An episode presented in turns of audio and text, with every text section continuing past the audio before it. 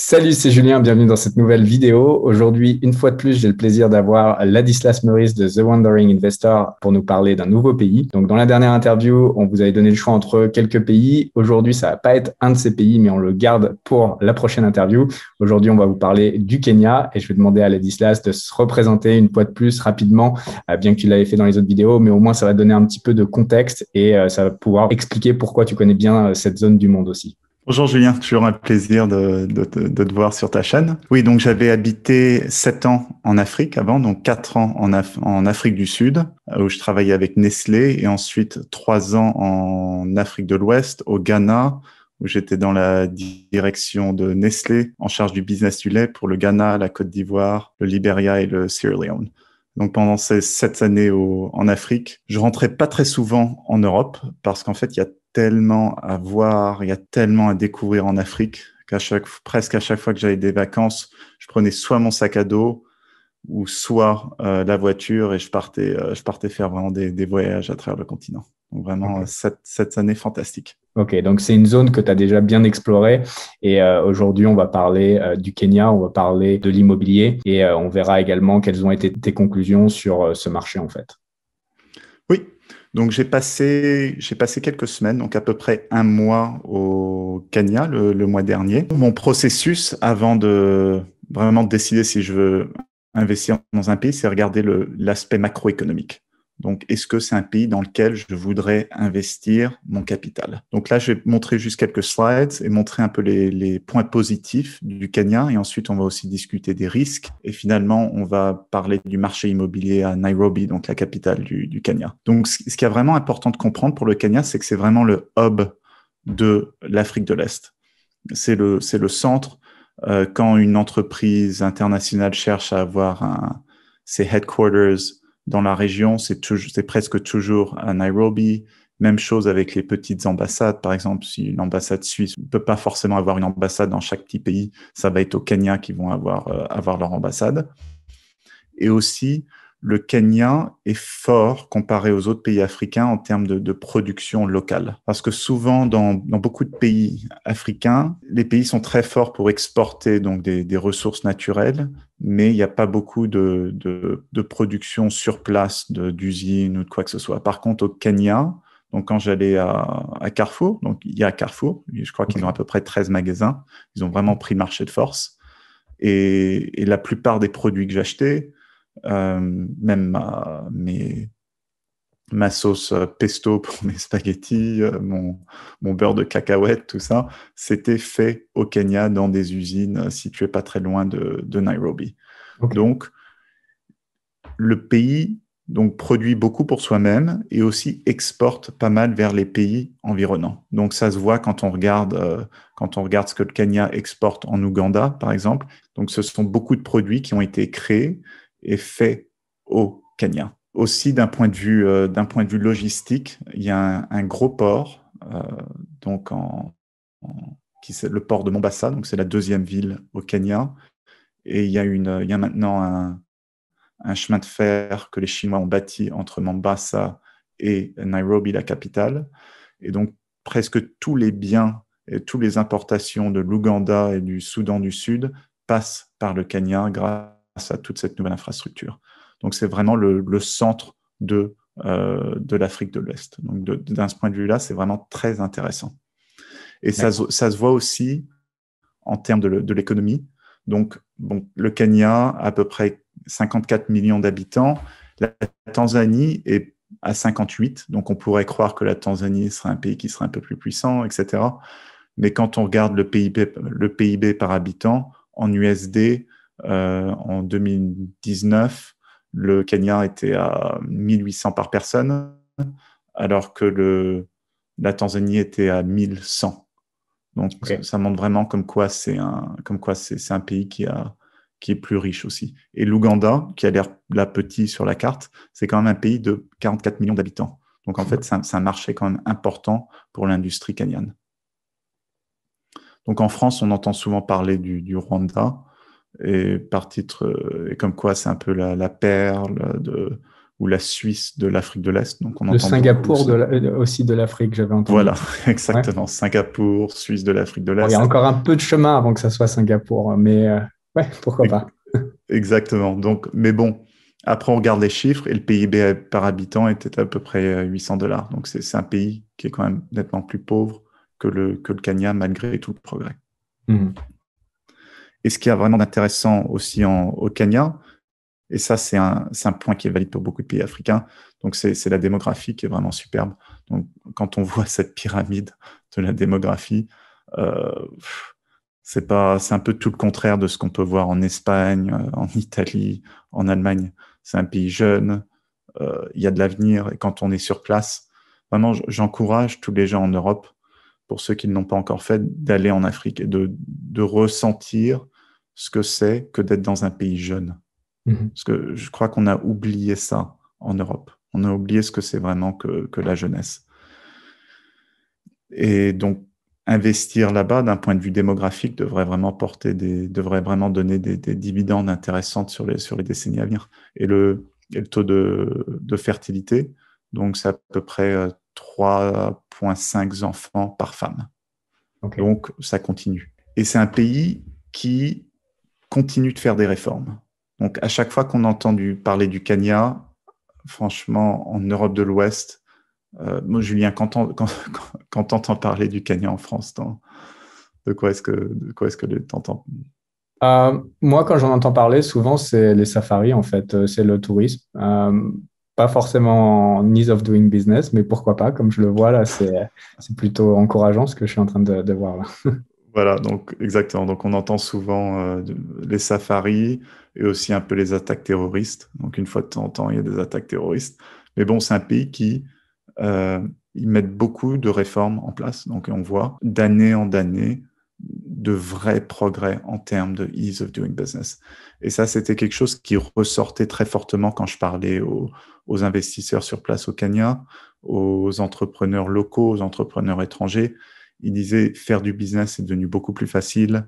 Il y a moins de papasserie, il y en a encore beaucoup, mais ça devient plus facile. Oui, là, 56e, ça commence à être très bien, ça commence à être sérieux.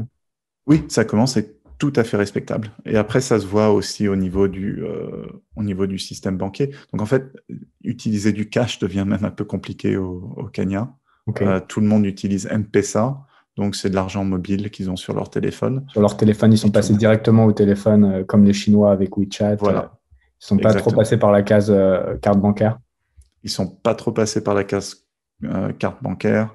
Ils sont pas passés par la case téléphone à la maison. Ils sont directement passés au mobile et au mobile money. donc, c'est un, un, pays vraiment intéressant. Les choses bougent. Donc, il y a des, toujours des problèmes de, de corruption. Et donc, quand je parlais aux investisseurs sur place, aux, ceux qui font du business. Donc ça, c'était vraiment toujours euh, le problème qui ressortait, la corruption, la corruption. Mais bon, objectivement, quand on est sur place, quand on cherche juste à investir, à acheter des actions ou acheter de l'immobilier, la corruption, c'est pas forcément un problème. La corruption, en général, c'est plutôt un problème opérationnel quand les gens cherchent à avoir un, business sur place. Mm-hmm. Mais quand on achète de l'immobilier, Franchement, c'est pas un problème. Il faut juste prendre un bon avocat. Euh, personnellement, investir en Afrique en immobilier, ça, ne me fait pas peur du tout. J'ai déjà fait des transactions comme ça. Il faut juste prendre, faut, faut être sérieux en termes de, de, l'avocat qu'on prend et du notaire qu'on choisit. Il faut pas prendre les moins chers et après tout se passe bien.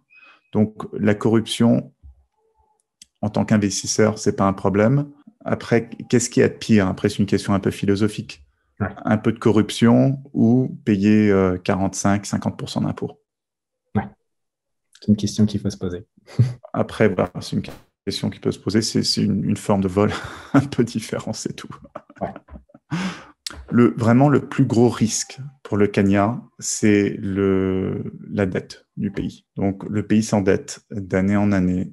D'année en année, on voit la dette qui augmente, qui augmente, qui augmente, qui augmente. Il n'y a pas tellement de, de perspective pour qu'elle baisse. Donc, à un moment donné, on risque de voir un, choc externe arriver dans le pays. Donc ça, c'est vraiment un problème. Et là, et là, j'aimerais toucher sur un point qui m'a vraiment surpris quand j'étais sur place, que je trouvais vraiment très insightful, c'est le fait que les gens étaient furieux. Donc, Mhm. Quand je suis arrivé au Kenya, il y a eu un, le, le FMI est arrivé avec un, un, programme de support. Donc, en gros, ils ont prêté 2,5 milliards de dollars au Kenya, ce qui représente à peu près 2,5% du PIB. Et les gens étaient dans la rue. Donc, les gens manifestaient, ils étaient furieux et ils disaient FMI, le FMI ne nous passait pas d'argent, on veut pas être endetté plus parce qu'on sait qu'une fois qu'on va être endetté, vous allez nous contrôler encore plus et on aura moins de liberté et on va devoir repayer tout ça plus tard. Donc, ne nous prêtez pas d'argent. Et ils étaient furieux après le gouvernement. Donc là, je montre un screenshot de, sur Twitter. Donc, euh, le hashtag Stop Loaning Kenya, donc mhm. arrêter de prêter au Kenya, était, était même en train de, de trend sur, sur Twitter. Donc les gens sont vraiment lucides euh, des problématiques euh, liées euh, à tout, tout cet apport d'argent du FMI, etc. ils sont lucides. Tout à fait. Ils dorment pas. Tout à fait. Donc franchement, il y a 30 ans, les gens n'auraient même pas compris le concept de ce que c'est. Mais le niveau d'éducation au Kenya est arrivé à un point que la classe urbaine maintenant vraiment comprend ce, genre de problématique. Et j'aimerais bien donc challenger aussi donc euh, certains Européens qui, qui, qui, suivent ta chaîne.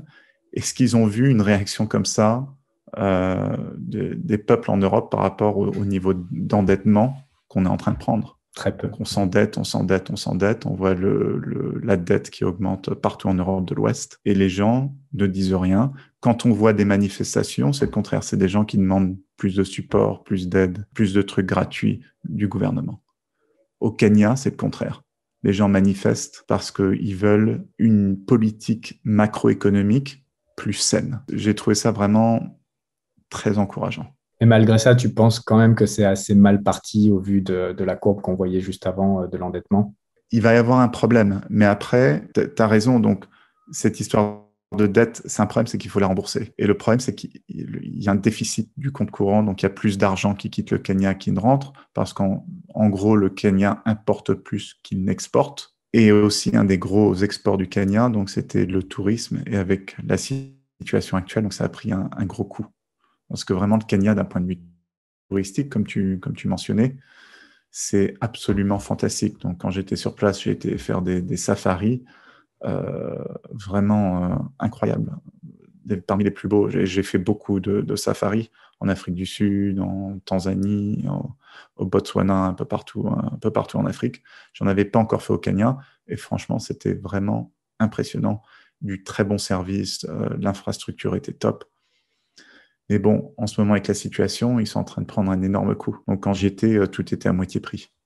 Et, le taux de, le taux de occupancy était euh, que 10, 15%. Donc, vraiment, les, pauvres gens prennent un, coup de, de ce, de ce côté-là. Donc, ça aussi, c'est pas bon du tout pour le, pour le compte courant. Mais bon, après, ce qu'on voit, c'est que malgré tous ces problèmes, le PIB augmente, augmente, augmente, d'année en année, d'année en année. Donc, Là, dernièrement, le PIB, comme un peu partout dans, le monde, a chuté. Et oui, il y a un problème de, dette, mais c'est un pays qui montre comme quoi il continue d'avancer. Et c'est ça qu'il faut comprendre avec l'Afrique. Il n'y a aucun pays en Afrique qui est parfait, où euh, tous les indicateurs sont verts. On avait, fait une vidéo ensemble il y a, quelques mois sur l'Ouzbékistan, où là, c'est un pays, d'un point de vue macroéconomique, tout est vert. Tout est mhm. fantastique, tout est prometteur et il y a très peu d'endroits comme ça dans le monde. En Afrique, il n'y a pas de pays comme ça. Donc, il faut essayer de trouver des pays qui sont mieux que les autres, qui seront un peu plus résilients que les autres, qui sont plus diversifiés et on sent qu'ils pourront euh, tirer de l'avant même quand il y a des challenges. Et le Kenya, jusqu'à présent, c'est vraiment un pays qui, qui a démontré ça. Il continue d'avancer, il continue d'avancer malgré les challenges. Donc, toujours la question, c'est on fait l'analyse macroéconomique du pays, on se dit, est-ce que c'est un pays dans lequel je serais confortable d'investir? Donc oui ou non. Donc là, pour le Kenya, il y a des positifs, il y a des négatifs, mais de manière générale, c'est un pays dans lequel on peut investir. Après, la deuxième question, c'est dans quoi investir? Troisième question, est-ce que les, est-ce que les, valuations sont justes? Ou est-ce que c'est les prix sont sous-évalués? Est-ce qu'ils sont surévalués? Donc, quelles sont vraiment les opportunités sur place? Donc, puisque j'aime beaucoup l'immobilier, ma, première réaction, c'était, OK, bon, je vais aller, je vais aller regarder le, marché immobilier. Et donc, c'était vraiment très intéressant de, voir le, marché immobilier sur place au, au Kenya parce que les prix au mètre carré sont extrêmement bas.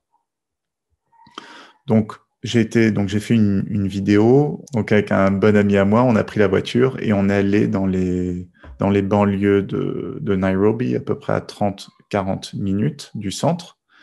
Et donc, les Chinois sont en train de, créer des, bâtiments entiers, donc à peu près 22, 22 appartements, et complètement uniformes. Donc, tous les appartements sont, je crois, 100, 110 euh, mètres carrés ou 105 mètres carrés. Euh, ils coûtent à peu près 27 000 dollars. sont tous des three-bedroom apartments, donc trois chambres à coucher, plus salon et, et, euh, et, cuisine, dans des communautés avec des gardes, avec des, euh, avec des murs tout autour, des petits magasins à l'intérieur. Et ils vendent ça à peu près 250 dollars le mètre carré. Incroyable.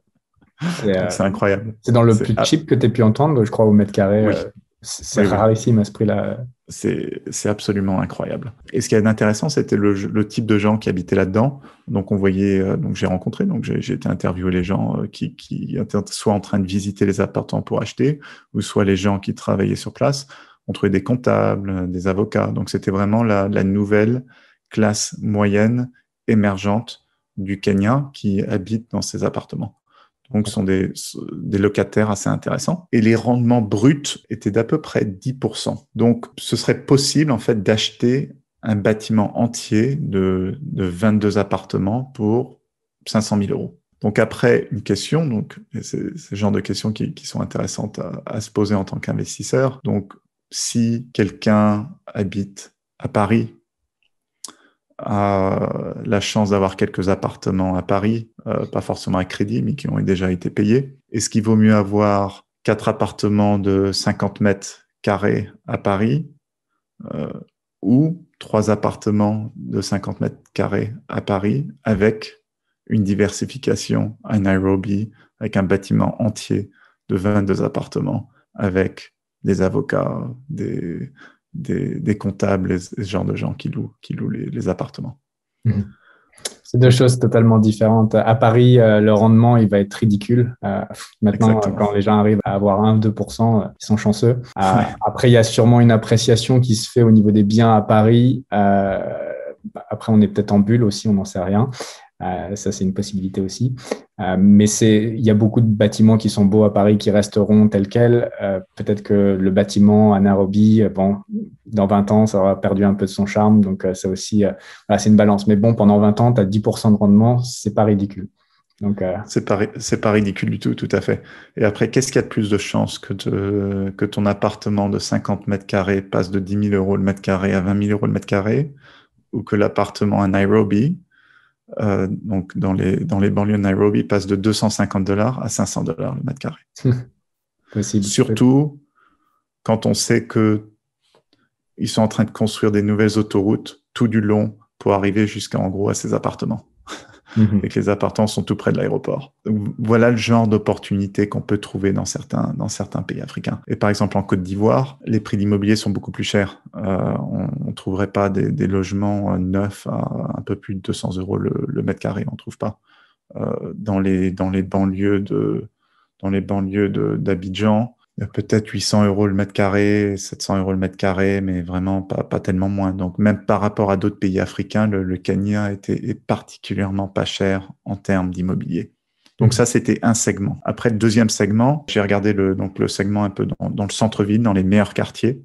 donc euh, voilà, donc Westlands, Parklands, et des bâtiments vraiment superbes, impressionnants tout neuf euh, avec euh, donc euh, sécurité, salle de sport, piscine. même certains avaient des piscines sur le toit avec des vues entières de, de, Nairobi. Et Nairobi, c'est vraiment une ville, c'est une ville très verte. Donc il y a beaucoup de parcs, il y a beaucoup d'arbres. Donc c'est pas pas comme beaucoup de villes en, en Afrique de l'Ouest par exemple où il y a c'est juste construction, construction, construction et on a du mal à respirer. Nairobi est, vraiment une, jolie ville et agréable à vivre. Et on trouvait, donc j'ai vu certains de ces appartements entre 800 et 1500 dollars le mètre carré, un peu selon le, selon les quartiers. prime, prime location, ce qui se fait de mieux. Voilà. Donc, vraiment pas cher du tout. Par contre, donc de ce côté-là, le problème, c'est qu'il y a trop de construction. Il y a beaucoup d'appartements vides, surtout en, termes au niveau du luxe. Et une des sources euh, d'argent pour ces constructions, c'est en fait l'argent de la corruption en, Somalie, en Soudan du Sud. Donc beaucoup de l'aide internationale, donc les impôts euh, de, ton audience européenne, euh, qui finissent en Somalie, qui finissent en, au Soudan du Sud, se retrouvent recyclés euh, sur place au, à Nairobi dans l'immobilier. Donc en parlant à certains euh, promoteurs immobiliers, certains avocats, donc ils confirmaient que c'était assez courant de voir euh, des Somaliens qui débarquaient avec des valises, avec plusieurs centaines de, milliers de dollars en, liquide. Et donc pour eux, c'était une manière de remettre l'argent dans le, dans le système. Donc, et après, ils restent vides parce que les types sont pas intéressés à louer leur appartement ou simplement il n'y a pas la clientèle pour ce type de bien? Il n'y a, a, pas tellement une, clientèle pour, pour ce type de bien. Donc, le, bien que ce soit le hub de, de l'Afrique de, l'Est, et on voit beaucoup de jeunes avec des, des bons salaires. Donc, euh, rencontrer des jeunes Kenyans de 27, ben, 28 euh, ans euh, qui travaillent pour des boîtes internationales, qui gagnent à peu près 2000 dollars, 2500 dollars par mois, c'est courant. Ce qui est très beau en Afrique, non Oui. Ce sont des, même objectivement, même en Belgique, c'est, pas un mauvais salaire. Donc, et le, coût de la vie est, beaucoup moins cher au, Kenya. Donc, il y, a un marché, mais il n'est pas, pas si grand que ça. Et en fait, il y a, trop de, construction de ce côté-là. Donc, les, rendements sont de officiellement vraiment de 5 à 6 en au niveau du luxe. Mais le problème, c'est que ces rendements ne durent pas très longtemps. Parce que ce qui se passe, c'est que les gens louent pendant 2-3 ans dans un bâtiment et ensuite, bah, ils déménagent, ils vont dans le dernier bâtiment. Qui la, la, nouvelle tower qui vient d'être créée avec des meilleures amenities, etc. c'est un peu le même truc à Panama. Hein. C'est dans toutes ces villes où c'est surconstruit et qu'il y a beaucoup de vacances euh, locatives, les gens choisissent et prennent toujours le meilleur finalement. Ouais, ouais. Donc c'est ça, c'est vraiment un problème. Quand investir dans une ville où il y a beaucoup d'espace et aucune restriction en termes de construction euh, en, en, en hauteur, résultant ce genre de, de, de behavior où les gens euh, sautent d'un appartement à l'autre euh, selon leurs envies et ils veulent juste vivre dans les derniers bâtiments. Donc en fait, l'amortissement des bâtiments est, beaucoup plus élevé là, que euh, en Europe dans un bâtiment dans un bâtiment ancien, par exemple. Donc ça, ça c'est vraiment un, un, challenge. Donc on achète dans une tour, elle est belle. Après, dans dix ans, elle sera plus très belle. Le problème aussi sur place, c'est l'entretien est mauvais. Donc vraiment l'entretien de ces de toutes ces tours de luxe est, est, est vraiment très mal fait. Donc euh, euh j'ai rencontré des gens, ils habitaient dans une de ces tours de luxe. Je, je suis allé chez eux pour un pour un dîner et, euh, et ils se plaignaient que leur piscine euh, ne marchait pas depuis euh, cinq mois parce que la pompe euh, marchait plus, ils n'arrivaient pas à trouver des, des places de, des, des, pièces de rechange, ils ont importé, ceux qui ont importé les pièces de rechange sont trompés, ils ont importé les mauvaises pièces, etc., etc. Donc c'est des, histoires comme ça dans, dans tous les sens. Donc, c'est l'Afrique, hein. c'est la maintenance en Afrique, c'est un peu toujours comme ça. Voilà. Donc un, il y a toujours des histoires de, de compétences en termes de la maintenance c'est pas les gens les plus compétents qui vont dans ce genre de, d'industrie. Deux, euh, ils cherchent toujours, les gens cherchent toujours à s'en mettre un peu dans les poches. Et après, trois, ce qui aide pas, c'est un, climat un peu euh, où il fait tout le temps chaud, etc. C'est, ça rend la, la dur sur les bâtiments. C'est très dur sur les bâtiments, comme tu, comme tu peux le voir à, Dubaï ou comme tu as pu le voir au, Panama. les bâtiments prennent cher, quoi. clairement. Après, un autre challenge d'acheter de l'immobilier au, au Kenya, c'est trouver un, gérant sur place, compétent et honnête. Donc, il y a des grosses compagnies qui a priori devraient être honnêtes, mais le problème c'est que c'est toute la chaîne de valeur. Il faut que toute la chaîne de valeur soit honnête. Donc, quand je suis arrivé donc au Kenya, au bout de quelques jours euh, après, donc deux trois jours après la, signature du euh, du programme de support avec le FMI, euh, le pays est rentré dans un, un lockdown, donc un confinement, un couvre-feu, en gros un, un couvre-feu plus qu'un plus qu'un confinement. Donc le soir, en fait, ce qu'on faisait euh, avec des amis kenyans, on, on, louait des Airbnb et on faisait des soirées comme ça. Mhm. Donc, mais après, ce que j'ai vu, la manière dont ils opéraient, c'est qu'ils connaissaient des gens. Et en fait, on arrivait donc dans des tours de luxe et on donnait du cash aux gens de la réception qui avaient des clés en plus pour le ménage, pour tout ça. Mm-hmm. On était, on rentrait, on était une vingtaine avec nos caisses de bière, notre alcool, la musique et tout. On faisait une grosse soirée et, euh, et après on partait. Mais je suis à peu près sûr que hein, tout le monde le sait maintenant. après le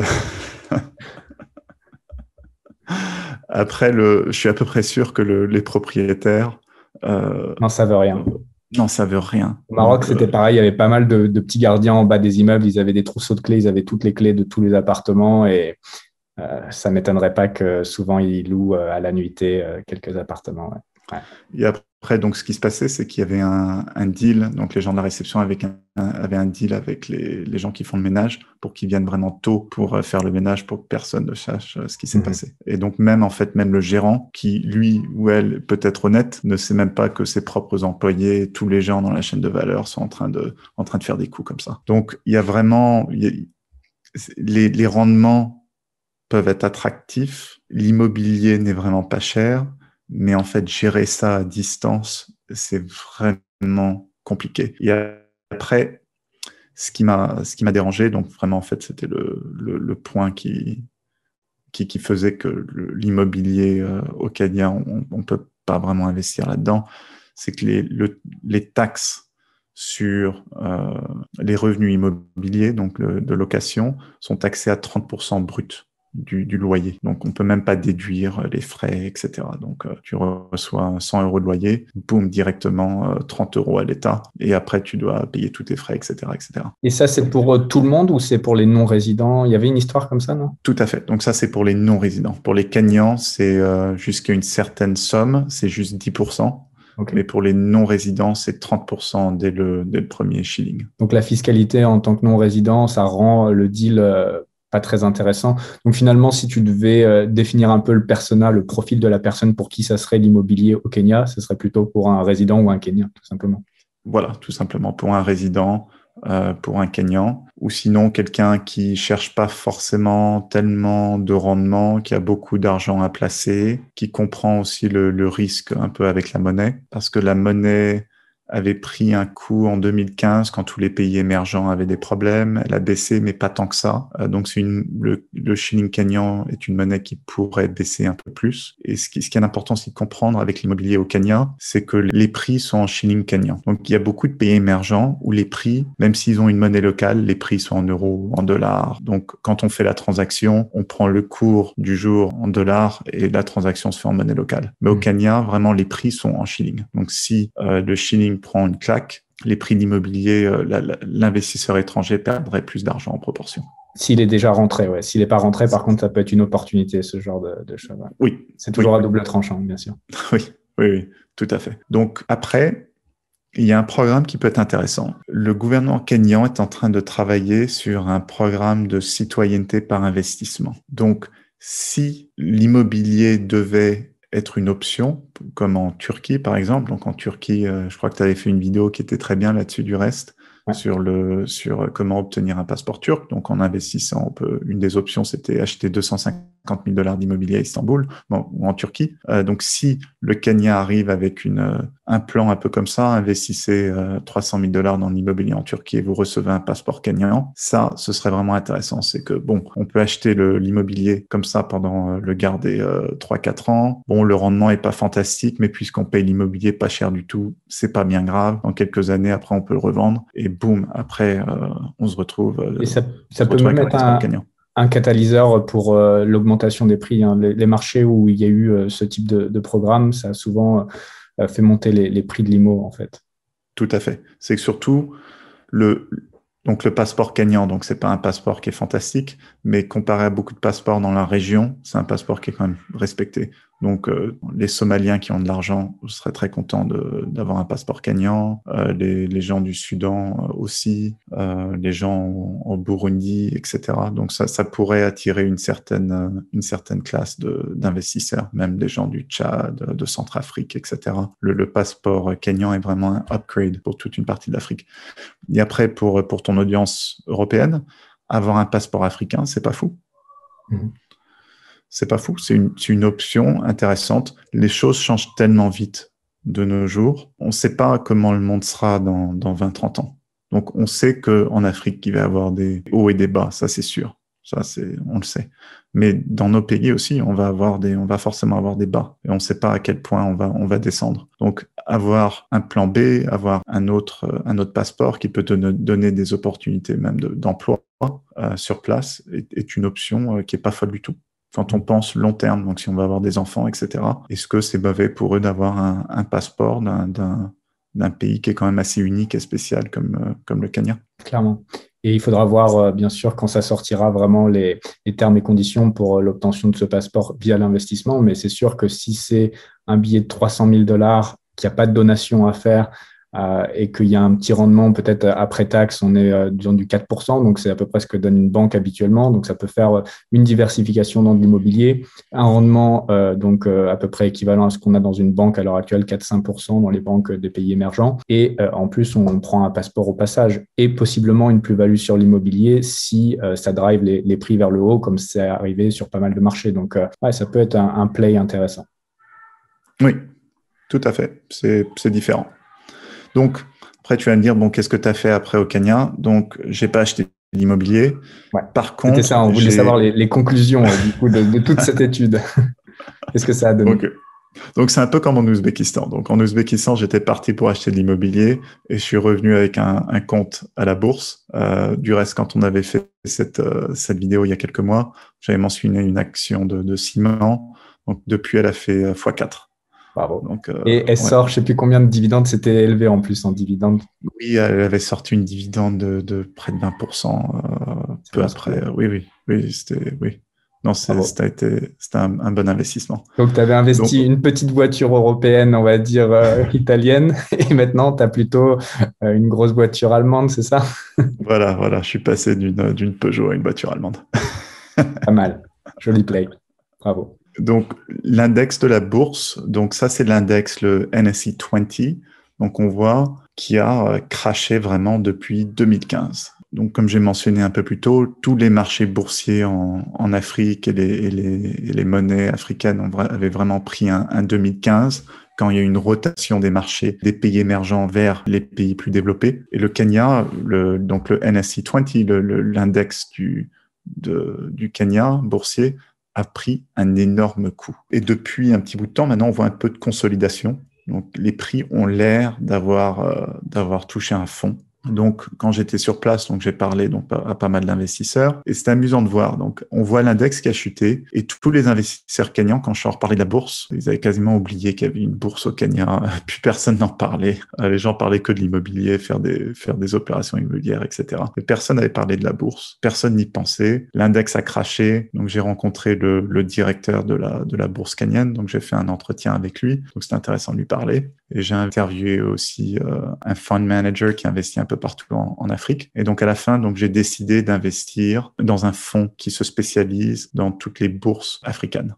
Donc ça s'appelle le African Lines Fund. Donc là, pour être clair, c'est pas un conseil d'investissement, de, de taxes, de légal ou quoi que ce soit. Donc je partage juste ce que moi j'ai fait avec mon propre argent. Donc euh, j'ai investi dans ce fonds. Et ce qui est intéressant dans ce fonds, c'est qu'ils ils investissent dans vraiment les pays frontières africains. Ils investissent pas donc euh, dans le d'Afrique du Nord. Ils investissent pas en Afrique du Sud, qui est un pays vraiment à part, euh, plus développé. Donc leurs plus grosses positions sont en Tanzanie. Ensuite, ils ont pas mal de positions. Ils ont quelques positions au Kenya. Ils en ont au, en Ouganda, au Ghana, en Côte d'Ivoire aussi. Et ils commencent à regarder euh, potentiellement le, le, Nigeria aussi. Donc c'est une manière intéressante de, de jouer un peu l'Afrique sans rentrer dans les dans les dans les actions un peu en Europe. C'est quand on rentre dans les ETF qu'on peut trouver en Europe aux États-Unis euh, spécialisés Afrique, en fait, il y a vraiment pas grand-chose. C'est beaucoup de compagnies de l'Ouest qui ont pas mal d'exposure à l'Afrique, mais qui sont pas entièrement en Afrique, ou sont des compagnies de commodités, de pétrole, etc. Mais là, vraiment, il investit dans des compagnies locales euh, qui sont vraiment euh, sur les marchés locaux. Donc par exemple des compagnies de ciment ou des, des banques locales, des compagnies de bière, euh, des, des, compagnies de packaging, un peu de tout. Et il investit toujours dans les, les meilleures entreprises, donc soit numéro un, soit numéro 2 dans leur niche respective. pour, pour les marchés. Et donc, il investit dans des compagnies, par exemple, qui payent des dividendes de 8, 9%, qui n'ont pas du tout d'endettement et qui croient chaque année euh, de 10, 15%. Euh, donc, ça va pas doubler en, ça va pas faire un x4 comme, comme en Ouzbékistan, mais c'est un, un investissement quand même assez intéressant. Et quand je comparais ça avec l'immobilier au Kenya, je me suis dit, bon, il y a quand même un, même s'il faut lui payer un peu des, bon, c'est un fonds, donc il y a des frais, etc. C'est quand même beaucoup moins casse-tête euh, que, de, que de devoir gérer euh, l'immobilier à, distance. Et on voit clairement tous les catalyseurs euh. Pour, pour ces entreprises-là. En Ouzbékistan, tu avais investi par toi-même, tu avais sélectionné toi-même les entreprises dans lesquelles tu voulais investir, bien que tu proposais aussi un, il y avait un fonds aussi en Ouzbékistan. pourquoi dans cette zone d'Afrique, tu as préféré passer par un fonds d'investissement? Oui, très bonne question. Donc, deux. Donc, un, parce que si je voulais jouer sur tous ces marchés, il faudrait que j'ouvre un, peu un compte euh, dans tous ces marchés. Il faudrait que je suive toutes les, tous les marchés, le marché en Côte d'Ivoire, le marché au Kenya, le marché en Tanzanie. J'ai pas le temps. J'ai pas le temps de m'occuper de ça. Donc, euh, je veux de la, je veux de l'exposure à l'Afrique. Donc, bon, là, ça me permet de, de faire ça d'une manière vraiment intéressante. Et, euh, et tout ce que j'ai, je reçois une lettre du fund manager tous les mois détaillant un peu le update sur, les investissements. Tous les quarters, on a un Zoom call avec les investisseurs. Ils parlent un peu de la stratégie des derniers developments, etc. Donc en gros, je paye quelqu'un pour faire tout ce, travail. Et deuxièmement, ce que j'ai vraiment appris avec euh, ce que j'ai fait en Ouzbékistan, objectivement, j'aurais sans doute dû investir plutôt dans le fond parce que quand j'ai comparé mes résultats aux résultats du fonds, donc même après les frais, en fait, c'est c'est pareil, c'est kiff kiff. Hmm. Donc j'ai dû passer du temps, euh, j'ai un compte boursier à gérer, à, régler, à, gérer sur place, euh, je dois suivre un peu les nouvelles en Ouzbékistan, je, je, dois lire un peu les rapports des entreprises, etc. Donc je passe du temps là-dessus, alors qu'en fait, je me serais vraiment moins pris la tête à juste payer quelqu'un pour le faire. Donc dans des marchés développés comme en, en Europe de l'Ouest ou aux États-Unis. Personnellement, j'aime pas payer des gens pour faire ça parce que je peux le faire moi-même et c'est difficile d'exploiter des inefficiencies dans le marché parce qu'avec tous les algorithmes et tout, il euh, n'y a pas tellement de, de, gaps à exploiter. Par contre, dans des marchés pas développés comme comme l'Ouzbékistan, euh, comme le Kenya, comme la Tanzanie, il y a beaucoup de inefficiencies et un certain manque de liquidité dans le marché. Donc, ce qui est aussi un risque, il faut être clair. Il y a, il y a de temps c'est difficile de sortir d'une position. Mais ça veut dire aussi que, en tant que fund manager, il peut aller, par exemple, vers une banque ou une entreprise qui, qui souhaite acheter et négocier pour acheter un gros bloc directement d'un des directeurs. Mhm. Ce que moi, en tant qu'investisseur individuel, je peux pas faire.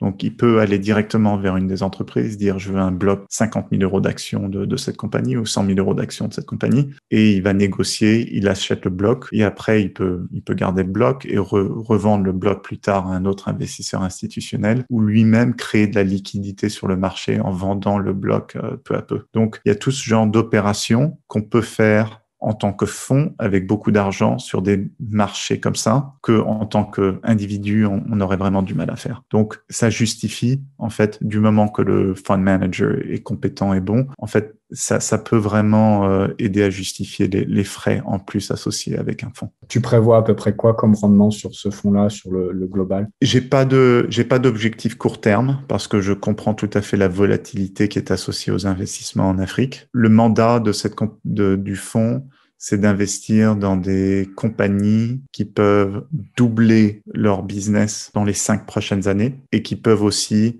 doubler la valuation. Donc, passer d'un, PE ratio de, par exemple, de, de 7 à 14. Donc, personnellement, entre, entre les 5 à 10 prochaines années, j'aimerais bien tripler mon, tripler mon, mon investissement. Je pense que c'est tout à fait faisable.